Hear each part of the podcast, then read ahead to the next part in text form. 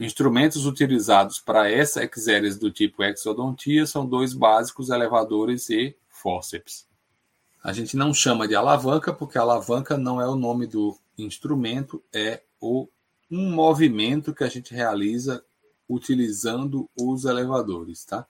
Funções básicas dos elevadores: luxação do dente, rompendo aí as fibras do ligamento periodontal, expandindo a cortical óssea da região e ou remover raízes que foram previamente fraturadas ou seccionadas. Elevadores são compostos de três partes principais, circundadas à direita na imagem do jogo de elevadores de Seldin que a gente colocou aí em cima.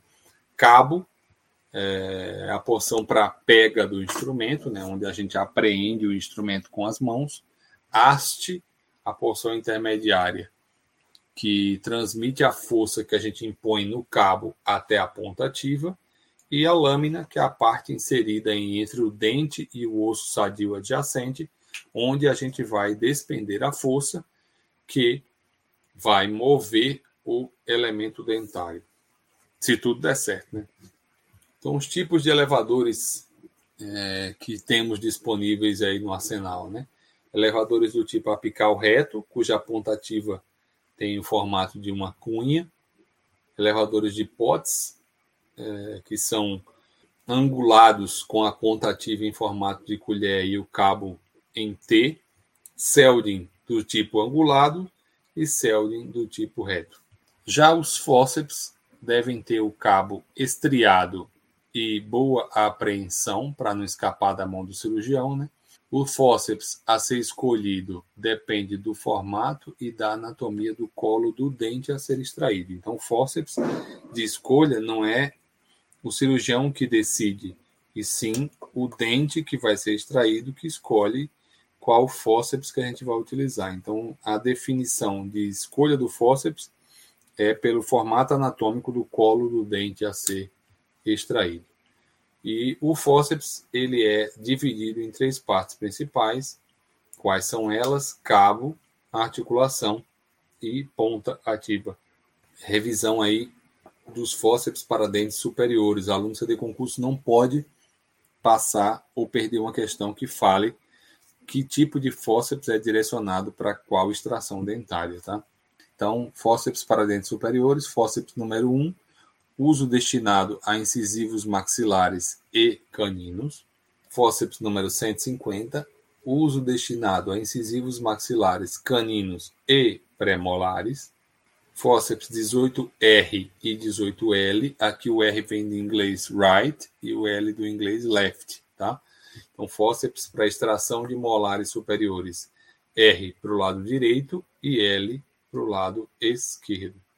Fórceps 65, destinado à extração de raízes residuais. Fórceps 151, indicado exodontia de incisivos inferiores caninos e premolares. Agora a gente já está falando de mandíbula, né?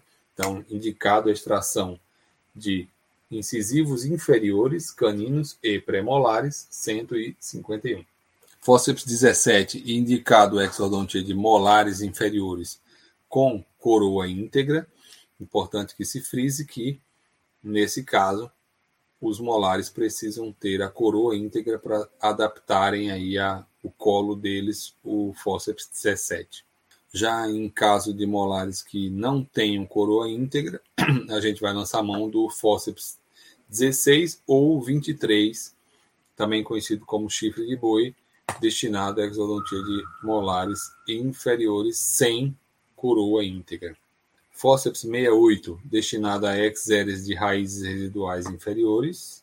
Fórceps número 1, de canino a canino superior.